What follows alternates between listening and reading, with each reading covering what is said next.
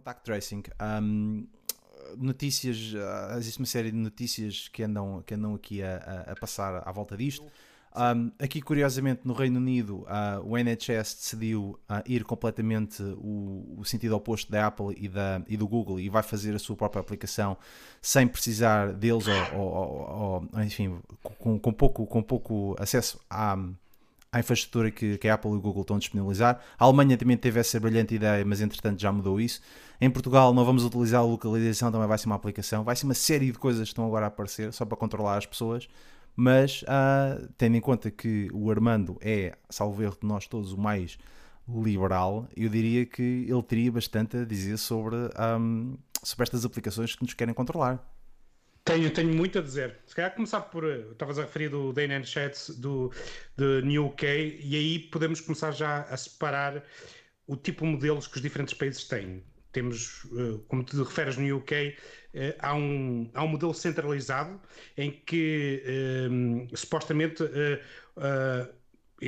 na, no UK uh, justificam com uma forma de melhorar a própria app, mas na prática é o quem desenvolve a app que guarda os dados fica com eles e, uh, e supostamente não permite o acesso que outro acesso que não para fim de rastreio. Também é um modelo da, da Austrália, da França e creio que da Itália. Há outro modelo que é o descentralizado e, e que foi o mais conhecido, pelo, que foi baseada sobretudo numa iniciativa que chama-se ADP3T, que é feita na Suíça, que ele apenas tem uh, o utilizador, uh, uh, o emparelhamento entre utilizadores, que neste caso que faz o rastreio de quem é que pode ser um potencial afetado, acontece apenas no aparelho utilizador. Ao contrário do centralizado, não vai para um servidor central. este tipo de chaves que troca que troca entre utilizadores para perceber quem é que está a uma determinada distância durante um determinado período de tempo. Esta é a grande diferença. No, no DP3T, eles o, o que eu gostei da iniciativa que eles uh, tornaram uh, profundamente transparente com elevados níveis de documentação. Então o projeto está está alojado no GitHub, onde vocês podem ver, e ele levanta uma série de considerações, como salvaguardas, por exemplo, a sequência de, das chaves ou a rastreabilidade por outros dispositivos, por outras antenas Bluetooth. Esse poderia ser um problema.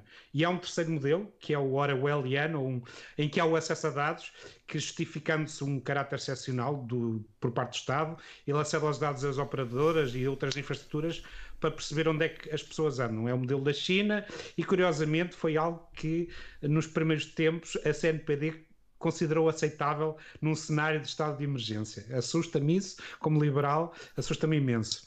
Uh, o, a iniciativa governamental que viu esta semana, sim, no início da semana, foi a Monitor for Covid-19. Ele, ele, segue o, o modelo centralizado e foi desenvolvido pelo INESC e pelo, pela LARCIS, pela Universidade de Porto. Uh, e, um, e, ele também não solicita qualquer dados às pessoas, mas uh, e desenrola-se no telemóvel. Uh, foi baseado, curiosamente, foi baseado em algum parte de trabalho pela empresa portuguesa que chama-se iPlab, que que já, eh, já desenvolveu uma aplicação para a Colômbia, que está a ser implementada na Colômbia, que usa tecnologia mesh sem Wi-Fi e eh, sem, sem ligação à internet, através de redes Wi-Fi e Bluetooth, para comunicação entre dispositivos. Portanto, isto é o estado do, da, nação. Os desafios, e acho que para lançar aqui para vocês, é, é a penetração, se pelo menos metade da população não descarregar a app torna-se difícil de, de, de, fazer este rastreamento. Uh, ao mesmo tempo, há aqui questões de exclusão social. Quem não tem smartphone vai ser excluído. Uh, segundo, segundo, segundo desafio, a adoção. Será que todas as pessoas vão ter a app ativa? E, e depois, muitas destas, sobretudo as que têm modelo centralizado, consomem imensa bateria. Será que vale a pena ter a aplicação desligada para, para gastar bateria? E até maluquinhos da conspiração que não ligam o Bluetooth com medo das radiações. Uh, terceiro ponto, a privacidade, que tem que é para mim, como liberal, é o que me assusta mais, como, como é que se aplica aqui questões como minimização de dados, como direito ao esquecimento do RGPD, uh, quanto tempo é que vão guardar os dados e qual é, no, no caso das centralizadas, qual é a necessidade de fazer tracking a utilizadores não infectados, por exemplo. Uh, na parte mais de tecnologia, a parte da segurança, dados altamente sensíveis e, sobretudo, no modelo centralizado, quantidades massivas de dados são ser transmitidas em redes e depois podem, podem ou não ser uh, uh, acedidas por agentes mal intencionados. Não estou a dizer apenas governos, mas outros agentes mal intencionados.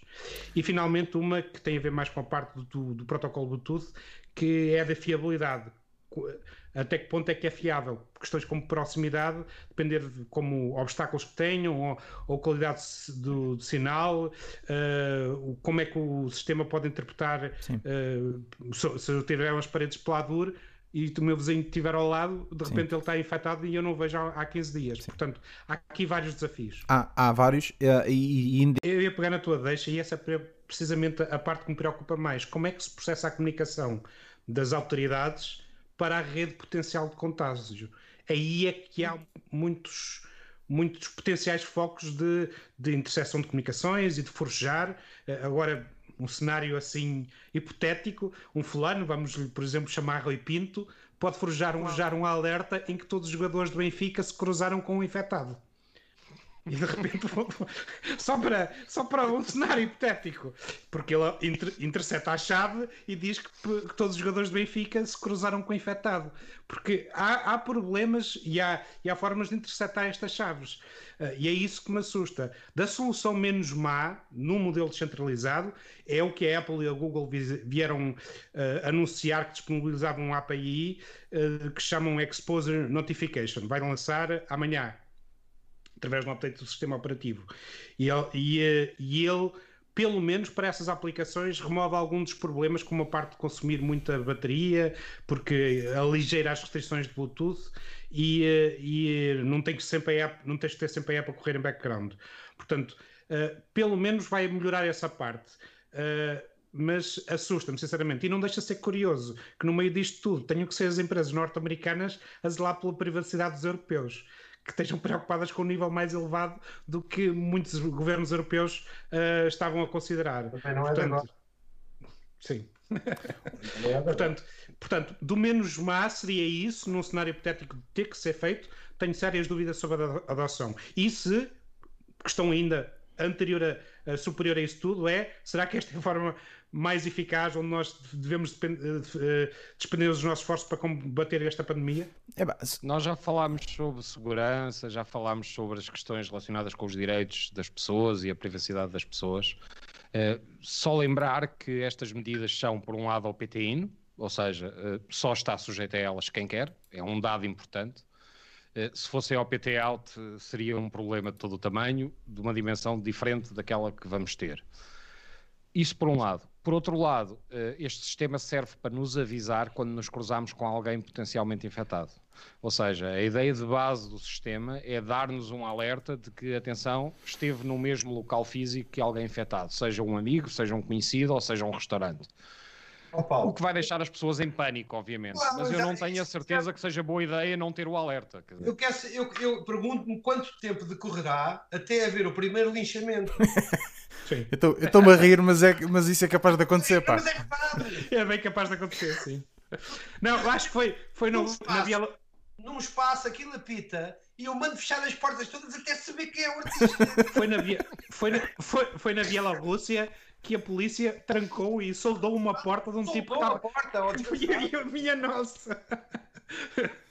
Ao que chegamos, que é quais são as consequências disso. Portanto, eu é preferia isto é tão sério que eu acho que só 5% ou menos da população portuguesa tem consciência do, do, do, consciência técnica do que é que isto do que é que isto quer dizer 95% quer matar alguém burn the witch é, Já houve então... histórias no Porto de pessoas que foram para a rua de máscara uh, e foram uh, basicamente espancadas eh, porque alguém achava que aquela pessoa estava infectada, etc, etc. Quando ele foi para, para a rua de máscara, por uma questão de civismo, provavelmente alguém que sabia que se estiver a usar uma máscara, caso esteja infectado, tem uma hipótese muito menor de propagar a doença do que se não tiver a máscara. Portanto, esta pessoa que tinha alguma consciência e provavelmente algum know-how sobre o que estava a fazer, sofreu na pele as consequências de tentar proteger o resto da população. Eh, o, o que me parece a mim é que o facto de ser ao PTI, PTI ajuda e as pessoas dão muito pouco valor à sua privacidade. Ou seja, aquilo que tu estás a fazer, Pedro, é algo que a maior parte dos portugueses não faz. A maior parte dos portugueses deixa todo o tipo de dados em todo o tipo de sites sem pensar duas vezes no assunto. Next, next, next. Uh, isto pelo menos tem a utilidade de os avisar se houver um risco para a saúde deles. Portanto, alguma utilidade terá. Uh, os dados que as pessoas dão ao Facebook, por outro lado, parecem-me desprovidos de utilidade.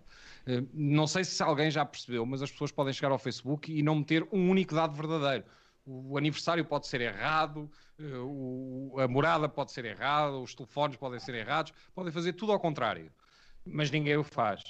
Portanto, se as pessoas abdicam com tanta facilidade da sua privacidade, pelo menos aqui têm algo importante em retorno. Um, acho... Isto para ser completamente eficaz, dizem os especialistas que tem de ser pelo menos adotado por 60% da população. Hum. Parece-me algo improvável. Uh, a não, mim parece-me altamente provável, ó oh, Vitor, altamente provável. Não tens, não, não tens, não, não, não nem, nem pensar nisso.